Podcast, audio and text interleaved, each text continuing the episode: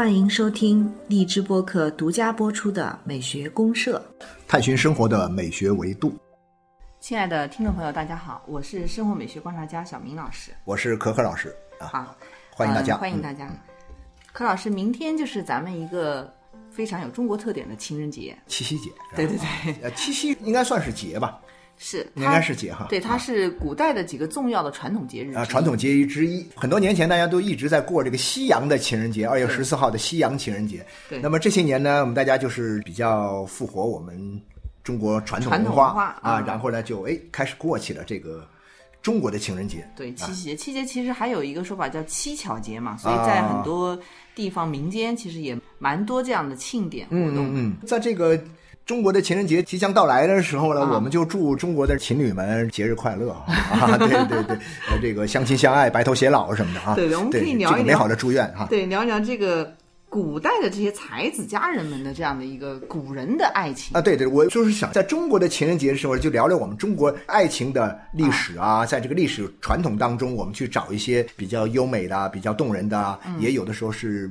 带点凄美是吧？对带有凄美，但同时它是某种意义上它更有启发性的东西，对我们今天到底有些什么样的启发？对我们不是对传统文化的东西这么重视，嗯，但是同样的，我们古代也有很多很优美动人的。爱情故事，对对那我们今天来讲讲这些古代的这些爱情故事，看看他们有什么当代意义，好不好啊？哎，对，爱情呢，其实就放眼全世界来讲，它都是一个永恒的主题。没错，没错，对，而中国古人其实也是对爱情非常的有美好想象的。对对，而且确实有好多好的这种，比如说有民间的这种爱情传奇，对。还有很多的四大文人的爱情传奇剧。啊、传奇剧，不管是文人的也好，还是民间的也好，其实嗯。都非常多。柯老师，您刚才讲的这个民间四大传说啊，嗯，就跟我们这个七夕节关系非常大。就我们其中的一个七夕节，就是从其中一个故事来的，对不对，对？所以七夕节的由来就要讲到这个民间四大传说了啊啊，牛郎织女、啊，那我们今天要听的音乐，其实也是四大传说之一。梁祝吗？啊，梁祝，对我就知道，对对想到梁祝对，因为梁祝虽然是中国作曲家作曲的，是咱们国家五十年代，是一九五八年创作的一部小提琴协奏曲。啊，小提琴协奏曲虽然是一种西洋的艺术形式，嗯但是呢，这里面写的故事以及表达的情感是完全是中国特色啊，对完全是中国自己的本土的故事。对我听过，甚至它啊。里面把梁山伯和祝英台的一些重要的情节都已啊经写进它写进去了。小提，琴就这个小提琴呢，它可能跟我们以前听的很多的西方的小提琴呢不太一样。至少有一个最大的不同是什么？就是它的故事性很强，对它有很强的一个完整故事，然后里面有故事的节点、高潮，每个东西都给它用音乐的语言表现出来。对叙事感很强。我相信我们的听众很多都听过了。其实所有听过这首曲子的人都觉得说，天哪，简直是美环美轮，美的简直是。有一个说法特别有意思，我一朋友跟我说过，他说每次听到这首曲子的时候，他就说。太美了，美的我都想结婚了，你知道吧？就就有这种幸福感 有的是美哭了，啊，对，有的美哭了，美翻了，美什么的，美哭。它里面有一段楼台会啊楼台会哎呀啊，就是那段大提琴跟小提琴之间的那种啊，特别就是缠绵的这种啊，这种啊，对，，就是很很凄美那种感觉。对对对，这种因为中国人的情感，其实说实在的，很多人以为说，哎呀，我们中国人以前是受礼教控制的一个国家，好像似乎中国人的情感都被压抑的很深的。含蓄。但其实呢，通过这首曲子，你就会发现呢，作曲家陈刚和何占豪啊，他通过这首曲子，把这个梁山伯祝英台故事里面的这样一种，很多时候我们一般的中国人没有。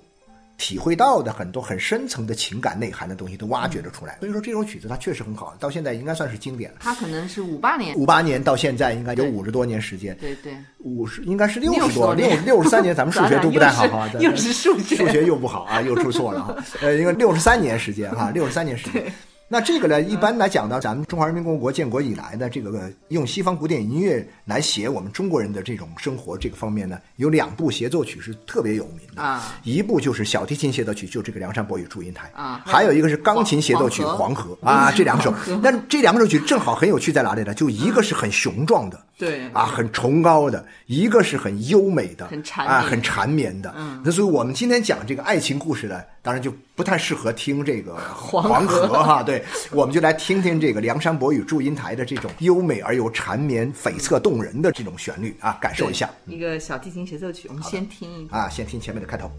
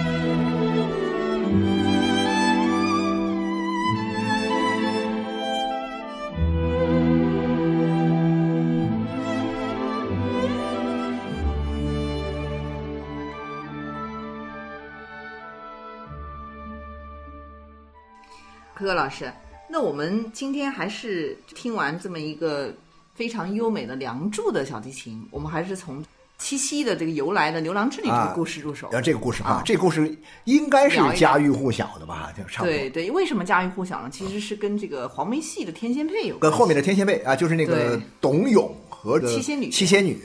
因为董永他是一个放牛、很穷，但是非常正直的一个青年人。啊对对对对，对，然后呢，在他的放牛的这个老牛的帮助下，老牛啊啊这个老牛其实肯定是就感觉到是个大媒人一样的感觉。对，不是一个普通的 普通的牛不是普普通的牛普通的牛。对对，在他的搭线之下，然后就促成嘛，促成了这样一个美好姻缘。对，把这个天上的下凡来的最小的一个，又是最漂亮的一个七仙女，嗯，留在了人间，做了夫妻啊。所以天仙配里面其实这个故事。男跟女织的这啊，种男跟女故事啊之还生了一儿一女，对对玉皇大帝、王母娘娘王母娘娘就各种阻挠哈，棒打鸳鸯啊对，拆散了他们。没错，然后最后两个人因为他一定要在一起啊，然后最后就让他们每年相会一次，喜鹊来搭桥，喜鹊来搭鹊桥会，啊，鹊桥会，对，所以说其实讲起来，中国的这个情人节的这个故事哈，就是嗯这个七夕的这样一个故事，其实是怎么说呢？里面我觉得说，它基本上包含了我们讲的一个幸福的爱情和家庭生活的所有的元素。嗯，呃，但是呢，它又在这所有的元素之上呢，又有了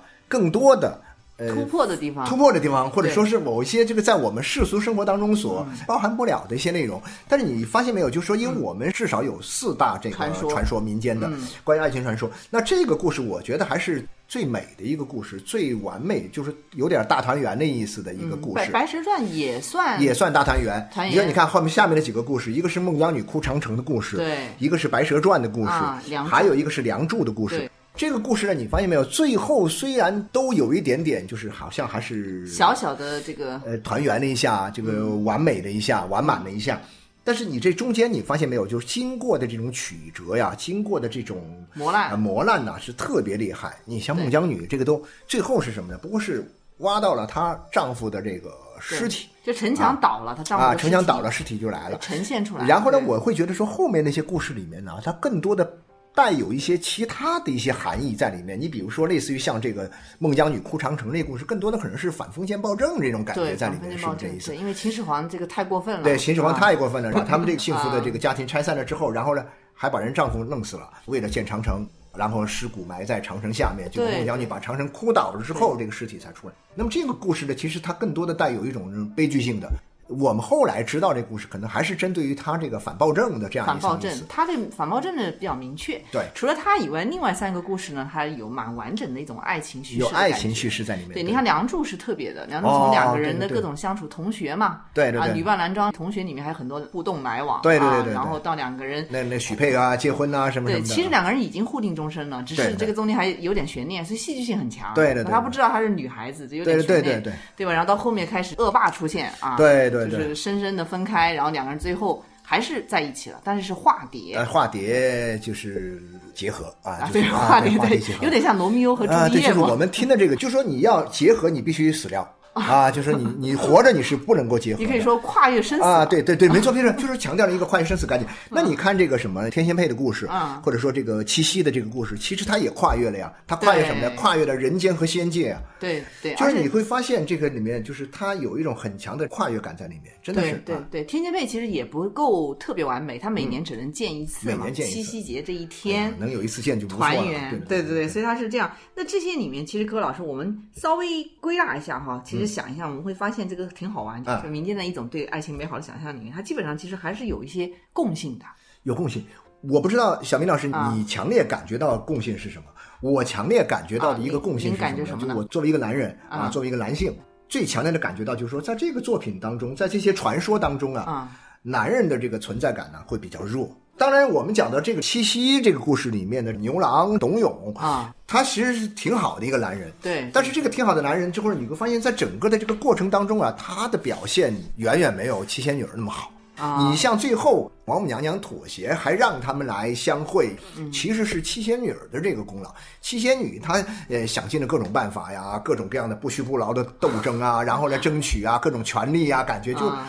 我就会觉得说，整个的印象是什么呢？就是在这些传说的故事里面，女性孟姜女就不用说了啊，孟姜女哇，主那简角直是一个主角，而且是一个主角，像是个悲剧英雄一样的对，范喜在这边。良反而存在范喜良的。存在是很弱的，因为你没办法，嗯因为他前面那段还可以，他至少不是个坏男人啊，不是个这个渣男，但是呢，他好像也。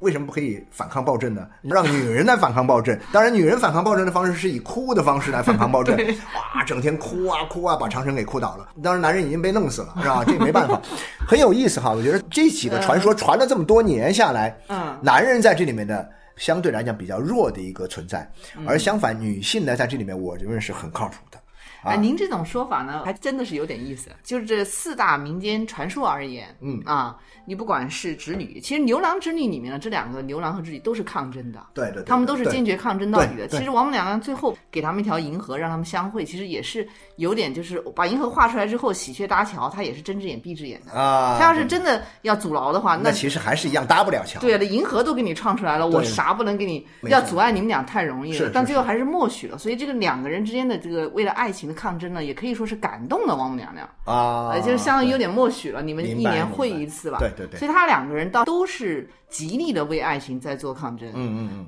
那个许仙呢，或者是什么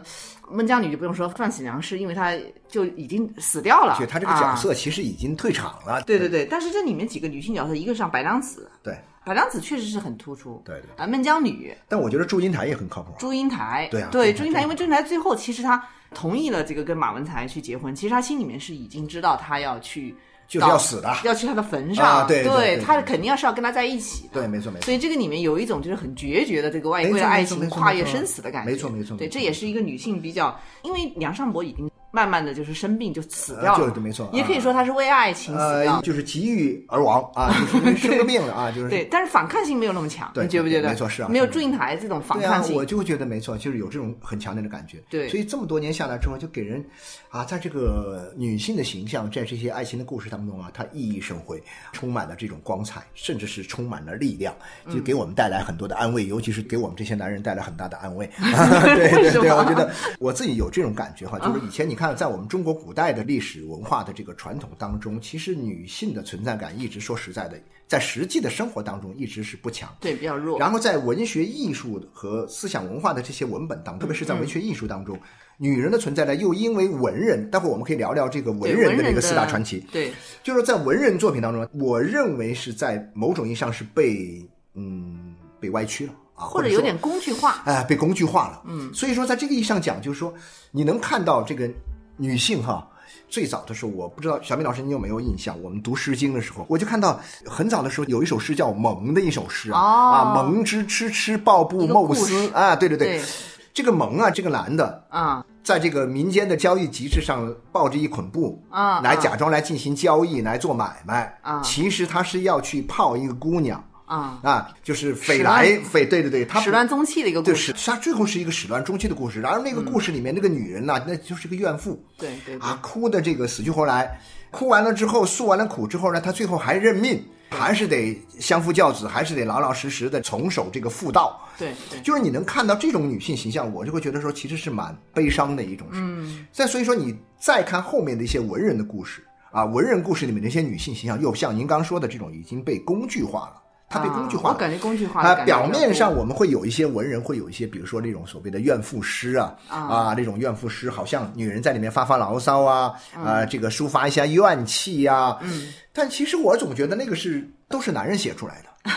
那都是男人写上，男人为了自己的某些行为找这个理由、找借口，啊，然后呢，比如说我要有家国情怀，我要有担当，所以我要去边塞，我要去边关打仗，我要离家，或者说我要去考功名，我要去达则兼济天下嘛，所以我得要去为天下的这个事业而而那个什么，然后呢家里的事儿那我就不管了。所以呢，那女人在家不就很难受吗？啊呃，家里就没人照顾，没人陪伴，然后呢怎么办呢？心里就有怨气，怎么办？好，我文人我就让你把怨气发出来。你有怨气，但是我也不什么呢？我也不会把我自己给弄得好像很负面。其实我也是为了国家，我也是为了朝廷，我也是为了我的事业去努力。所以这样一看，你就会发现一个很有趣的东西：女性的形象从在整个的中国的文学当中啊，它一直显得非常的这个不堪。嗯嗯，非常不堪。所以呢，有的时候你看这种怨妇故事的时候，怨妇的这些抒情的时候，你会觉得，哎呀，你为什么不反抗一下？你就干脆跳起来拍案而起，怎么着？他搞成了有点像附庸的东西。啊啊、就是很多男性呢，他因为儒家思想嘛，就是已经给你的人生观有了一个套路了，嗯嗯嗯啊，所以这个女性在他整个男性的这个宏图伟业里面，她起到的作用呢，基本上都有点像一个工具一样的。没错，对，然后更多时候就像您说的，她可能有时候抒发情感，那这个女性呢，她也会在里面有一些这种像怨妇诗，也是属于这个其一的，就是说啊，对对对我还是能够理解你的，啊但是呢，你也要理解我，啊，你要理解我，对，对 为自。己做不可奈何的解对对对释吧。对对对，我觉得也是看到。那么这样的话呢，等于是也就心安理得了嘛，对对最后也对心安理得。但是我觉得说，像四大民间这个爱情故事啊，嗯它真的是表达了那个时代人们的一种来自民间的一种很淳朴的一种情感，而且这种情感呢，通过女性这种形象的这样一种光芒四射的这种形象啊，嗯我认为呢，它算是一种相当进步的东西。对，啊她有点进步的感觉。对对对对因为她这种女性形象，她比较理想化。理想化，但同时我认为它又是代表了社会的进步的一种力量。对当下的那种女性形象会形成一定的反差。对对对，我想那个时代，你包括像《牛郎织女》这个是比较早的民间传说对了，在《诗经》上就有类似的记载。哦，那就好早啊，好早，先秦时代，对对对对，然后再到后面，就是它慢慢的可能到了唐代，这个故事比较成型。嗯，那祝英台跟白蛇传晚一点，嗯啊，唐之后都是到了明的那个冯梦龙的书里面，啊，冯梦龙的那个话本小说那些东西，对对对，在那个书里面才把这两个故事写成型。晚一点，前面两个呢就早一点，其实就基本上是两头的故事，感觉是对对对你要不就早的，要不就晚的。对你不管是在中国古代的唐也好，明清也嗯好，你都会发现跟那个时代的女性还是有差异的。没错没错，一般生活中没有这种女性对，做不到。啊，女性这个能怨两声已经算是很不错的了。嗯对男人让你还能够发发牢骚，嗯让你能够抒发一下仇怨，已经是很给你面子了。对通常情况之下，女人是无声的，是没有存在感的。对那你更不用说，我还能够在民间故事当中，我还能够反抗暴政也好啊，反抗这种恶霸也好啊，而且他为的是什么呢？我为的是争取我的爱情。对，为了爱情，我觉得这事真的是好了不起啊！所以我经常讲，可能我们以前在讲这些故事的时候呢，我们是把这些传统的爱情故事里面的这样一种很。嗯，相亲相爱的、迷人的，呃，这些动人的、很优美的这种东西强化了。嗯，但其实要我来强化的话，我觉得就得强化这种反抗精神。当然也不好说，那时候女性就有什么，因为那个时代不一样嘛，她没有什么太强的独立意识。对但她就想有好的爱情啊，两口子相亲相爱啊，你你要拆散我，肯定就不乐意啊。他能够站出来反抗，我觉得这已经是相当了不起了。对，在思想性上，他确实都蛮进步的。对对对因为当时的这种封建礼教的东西呢，对这个爱情的禁锢太厉害。太厉害，对，所以你看他有很多跨越的感觉，就是比如说像《牛郎织女》，他其实是跨越了一种就是人跟仙的爱情，对对你有跨看这个越的阶层，对对对不你看那个《白蛇传》也是一样，啊，都是人和人界和仙界，人和妖，对人妖啊，人仙就是这个人间和天堂和人间或者和地狱，反正总之你像。那个雷峰塔下就是地狱嘛啊。啊，其实某种意义上他被震到地狱里去了嘛，但是最后来说呢，被这个许仙的儿子也是算是爱情修成的正果，对出来啊做了一个逆袭，对不对？对对把雷峰塔给他震倒了，然后对啊是，所以这种跨越了生死，对。跨越了阶层，对。然后跨越了甚至于物种，对对对吧？对对，哎呀，跨越了物种，对对，这种爱情，这种跨越，我觉得是具有相当的超前性。对进步思想，对呀、我们现在讲到，你连物种都能跨越，人和仙，你看现在那些玩那种叫什么穿越的，啊，也不过如此吧。以前那穿越的多厉害，对，其实讲到这种歌颂美好爱情的，比如说跨越阶层、跨越生死的，其实，在文人爱情里面也是相通的，也有。也也有这种倾向对，向。也有，因为其实作为一个人的本性里面的东西来讲呢，嗯其实中国封建社会你民间也好，文人也好，他都有对这种封建礼教比较就是排斥和反感的一面啊，啊，因为他对于人性里面这种情感的东西，确实是约束啊，或者说禁锢太多。对，所以大家都会反感。你像那个《牡丹亭》，就是典型的，也是跨越生死的爱情嘛。啊，《牡丹亭》，我觉得在中国古代的这些文人写的爱情故事当中，《牡丹亭》应该是最、最打动人的一个啊，最他好像在明清传奇剧里面应该是属于非常有成就、有地位的了，思想性很高。呃，如果我们讲文人爱情的话，比如说我们选四个传奇剧，可能会选四个最有名的啊，啊，比如说《牡丹亭》嗯啊，《桃花扇》嗯长生殿》嗯啊，《西厢记》。啊，西厢记啊《西厢记》是最早的，元代就有了。啊元代就有了。对那这四个故事其实都是我们讲的后来人们想象出来这种才子佳人的故事，差不多是属于这个模式典型的啊，特别典型的才子佳人的模式。但是才子佳人的模式呢，我觉得和民间模式有相通的地方，其实都是对美好爱情的一个追求，这点对是一样的。对，跨越生死啊，但是他的表现方法有点不太一样。不一样啊我觉得差异也是蛮大的。嗯嗯嗯，你有没有发现，这才子佳人的这个套路啊，其实挺有意思的啊就是才子佳人的故事。那你说说看，说说看，对对对，我才子佳人，你看啊，才子佳人一般是什么呢？首先就是我们的男女主角上场之后，对对对对一般是一见钟情。啊，一见钟情，这是一个出发点。对，一见钟情里面呢，它这个里面因为要增加这个才子佳人本身的身份的定位呢，嗯啊，它会有一种就是比如说以诗为啊，就是一定要啊，对对对对对。对吧？吟诗啊，怪不得，怪不得。啊所以我有时候会觉得说，哎，现在这很多这个文艺青年，这个谈情说爱的这种感觉，会啊比那些程序员。成数会高，是不啊是跟这个有关系？以诗为媒，文学艺术嘛，大家都比较容易启发这个打动人的情感啊，容易这个上路啊。其实一个诗，我觉得还有一个就是情，对这两个是最多的一个媒介。嗯，啊，你看《西厢记》啊，《牡丹亭》啊，都是这种题诗啊，哎，姐姐给我的扇子上题啊，个诗，然后啊或者听段琴啊这个人在墙里面隔墙啊对抚个琴被琴声打动，对啊念一句琴曲嗯啊被打动，这些其实都是有一种文艺范儿在里头。对对对，才子佳人的故事就是才。子佳人一般就是因为文艺范儿的一见钟情啊一这是一个起点啊，一个对起点。然后一见钟情之后呢，很快两个人就是会有一个互生好感，然后私定终身了，哦，那这个很了不起啊，在那个时代，因为那个时代都是具有反叛意识。对，具有反叛意识。那时候都是什么？就是父母之命、媒妁之言，啊，对对对由这个来定终身的，自己都做不了主的。现在这个才子佳人们，他们这个一见钟情之后呢，他们就能够私定终身，说明他们会有一种什么呢？就是说反叛叛，对，就是而且一般来讲呢，他为了让这个戏剧性冲突感强一点，他会把这男女两个人的身份啊，故意设置的呢，让他们私定终身，差异，有点差对，异。就是这个私定终身显得更加的就是违反礼教。啊你像西厢记里面。有叛逆性。对，啊你看张张生和那个崔崔莺莺啊对。啊，对，他就更有这种反叛性在里面，包括像那个《玉簪记》里面那个小尼姑。嗯，啊，就你跟一个小尼姑私定终身了，这个就感觉特别具有一个离谱了。那就对，没错没错，特别具有一种就是违反世俗伦理道常的那种感觉。对对对，我觉得这是可能是一种叙事的特别的一种强调。这样的话呢，叙事的这种戏剧感特别强，戏感特别强啊到后面肯定是不顺利的，一定会啊，有一定会啊有波折啊。权贵呀、恶霸呀就要出现了。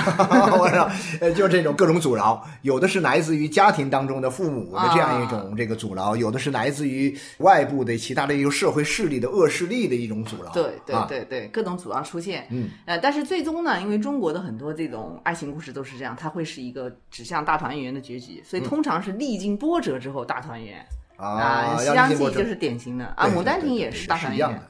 对。但有些还是团圆不了的吧，也有一些悲剧是团圆不了对，刚才我们讲的就是四大名剧里面，其实《桃桃花扇啊，对，没错没错，像长花扇、长生殿也对长生殿，啊都算是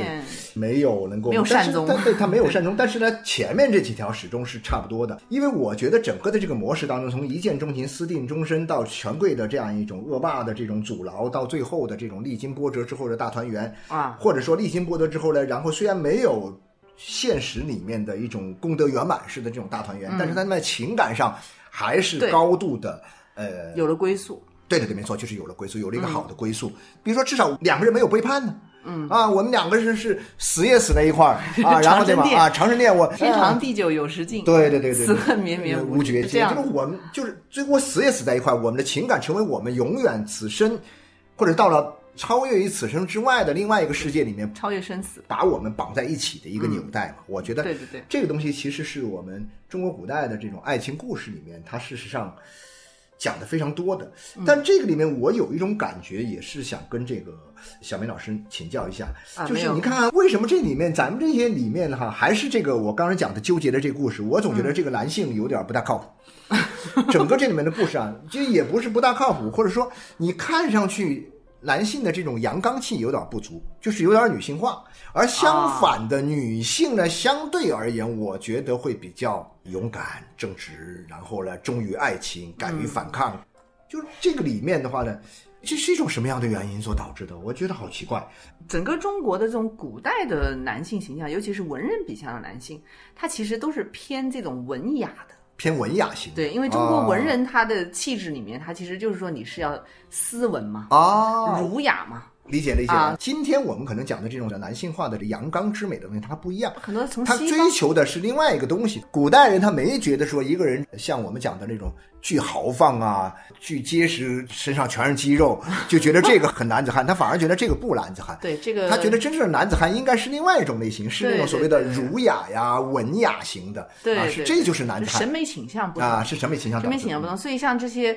典型的这个里面出现的美男子啊，比如说《牡丹亭》里面的柳梦梅，嗯，《桃花扇》里面侯方域，就这些都是典型的出现的，就是让人眼前一亮的这些男子的啊。形象。他其实可能要看描写来讲的话，都是偏阴柔一点的，啊，明白白了净的、斯文的、啊，斯文的，基本上都是读书人这个路读书人，都是读书人。就是你没发现哈，在我们中国古代这些故事里面，就很少能够有这个，因为他毕竟是文人写的，文人他不可能写到文人之外，他写的文人之外全是那些梁山好汉之类的啊，就是像什么鲁智深呐、啊，那都成了匪了，对，是吧？但是呢，你要是说这个真的，那匪里面你基本上看不到什么浪漫的爱情故事嘛，对不对？啊啊，基本上不会。爱情故事本身在一定程度上成为了这个文人的一个垄断领域，我其实有一个最明显的感受呢，是我觉得在中国古代这才子佳人的文人的描述里面，他的男性呢是有点美化啊这个感觉我是觉得比较明显的。啊，对，因为他这个男性形象里面，其实有时候你是觉得他的缺陷是很明显的，但是呢，他换一个角度，他就有可能会美化他。啊。啊，会让你觉得就是好像他的一切都不是个问题。问题是这样的，就是说，这是文人写的嘛，啊。文人写啊，文人写的，我肯定好像是为把自己啊、自我美化，它是一种自我美化的倾向。自己在但是自我美化的啊倾向呢，女性认不认同呢？我就会觉得说，因为她掌握了话语权之后，嗯而且她不仅掌握了话语权，在现实生活当中，因为她也是个男权社会，嗯男权社会啊在那种现实生活当中，她也掌握了各种各样的权利，嗯，所以我觉得基本上女人也都认同，或者说，嗯，你虽然不认同。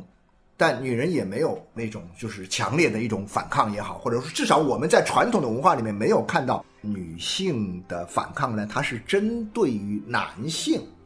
而爆发出来的。我们就讲回到这个民间故事里面，你发现这个女性的反抗是针对什么呢？就是那恶势力的一种反抗。可能在西方的这种反抗里面呢，就是它是针对于一个性别，对，它啊，是针就是锋相对的。针锋相对的两个性别是针锋相对的。但是呢，中国的故事好像有点什么特别的，这男女两性它实际上是一起的啊，是一伙的。他们要反抗的一个东西呢，是一个外在的，对对可能是一个王母娘娘啊，是一个法海啊，是这种东西没错，你注意到它的潜台词是什么呢？就是说男性也是受害者。啊，也是受害者，这个潜台词是这样的，哦就是说虽然最终这个苦可能都是女性受了。受的更多呃，啊，比如说白娘子，对白娘子她怀了身孕，她被压在雷峰塔下，这这肯定是女性受苦嘛。对对对但是许仙也是受害者，啊，许仙对，他会因为说这个恶势力或者说这个东西，他其实是他们俩都是受害者。啊，他很多时候他可能是这样的一种，那个范喜良那个叫什么也死了啊，啊是被压在长城底下了，对对对。啊，没错没错，他很多时候是从这个，就像您讲的，他不是两性之间针锋相对，他会避开这个问嗯。题，然后把男性的，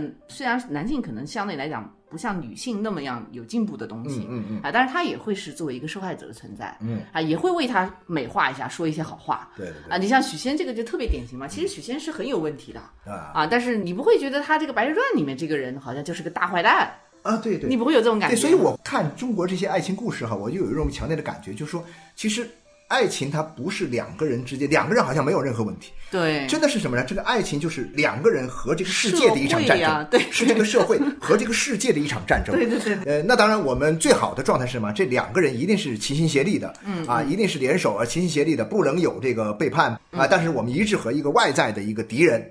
恶势力要斗争到底。对对，没错这。里面很多这样，你像长生殿皇帝的爱情，对。啊，你要说这个唐明皇其实也是很渣的，对不对？哎对，唐明皇绝对，你不用讲了，你这如果是真的是至纯的一种爱情的话，那也不会说是啊，我就为了保命，对呀、然后但他可以说我为了保命，我是为了保江山呐、好像多么崇高的一件对，因为。我的我的命不是我一个人的，对啊，我的命是普天下的这个 黎民百姓的，他还会这样这么说，嘛。反？反正就是牺牲了这个杨贵妃，对没错。啊。但是转过头来呢，他长生殿里面又写的大段的这各种悔恨悔恨啊非常的悔恨、相思对。对对然后最终恨不得就是随他而去。当然，最终他的结果确实是两个人就通过 超越生在死，对连理枝嘛哈，对对在一起了。啊，对，那其实这个都是为男性在说话呀，没错某种没错角度来讲，哈，是是是。就是我换个角度，我就可以为男性的这些不负责任来啊 说出一个，所以我觉得有时候我们在这个讲这个中国古代的这些故事啊，不管是文人的也好，还是民间的这些传说故事也好，嗯。其实我觉得我们去体会其中我们这些非常优良的、非常美好的这样一种爱情传统的同时，我们也去反思一下里面我们的这种角色。每一个人在里面所承担的这种角色，到底还有些什么样的不足之处？你比如我举个例子来说，我经常会有这种感觉。我说，其实有很多东西是很好的，比如说像一见钟情，我觉得啊就连今天很多人连一见钟情都做不到，嗯，甚至是看不上一见钟情，觉得不相信一见钟情。所以我觉得这件事儿得两说，对不对？对你比如说一见钟情，始终美好的爱情，一见钟情是最美好的。嗯，你可能不一定会导致成功的婚姻，嗯但是作为爱情本身的美好，你是不容置疑的，对不对？对，你不能因为你后面结不了婚，成就不了美好姻缘，所以你就否定这个一见钟情的这样一种啊美好。我觉得这个不应该。对他一见钟情呢，因为我们原来也专门讲过爱情这个问嗯，题，对，单纯从爱情角度来讲，一见钟情到私定终身，这是一个很美好的。其实是很就从爱情本身来讲，啊，对对对啊你像中国的这些爱情故事，不管民间的文人呢，他其实也都是很向往或者想象这样的一种 纯粹的至情。可能生活中也没多少这种，估计可能其实是没有，啊你你像那个汤显祖，他就是很典型的嘛，就是《牡丹亭》上三生路，跨越了生死三生的哦这种至情的爱情那就是绝对是没有的，没有绝对对，他就只能是在一种文学在文学作品当中去完成他的想象。对完成这种想象，就是说这种非常纯粹，所以是一见钟情到私定终身。对，当然你要把社会性的元素加进去，你就会觉得这里面不靠谱了啊、嗯，对对啊，很多这样那样的问题了。对对，对，所以这个就要看从什么角度来讲。我们今天七夕节